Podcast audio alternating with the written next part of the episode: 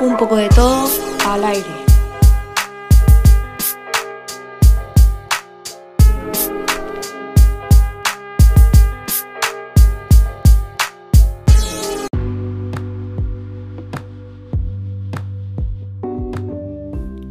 You are looking tiny podcast with big ideas.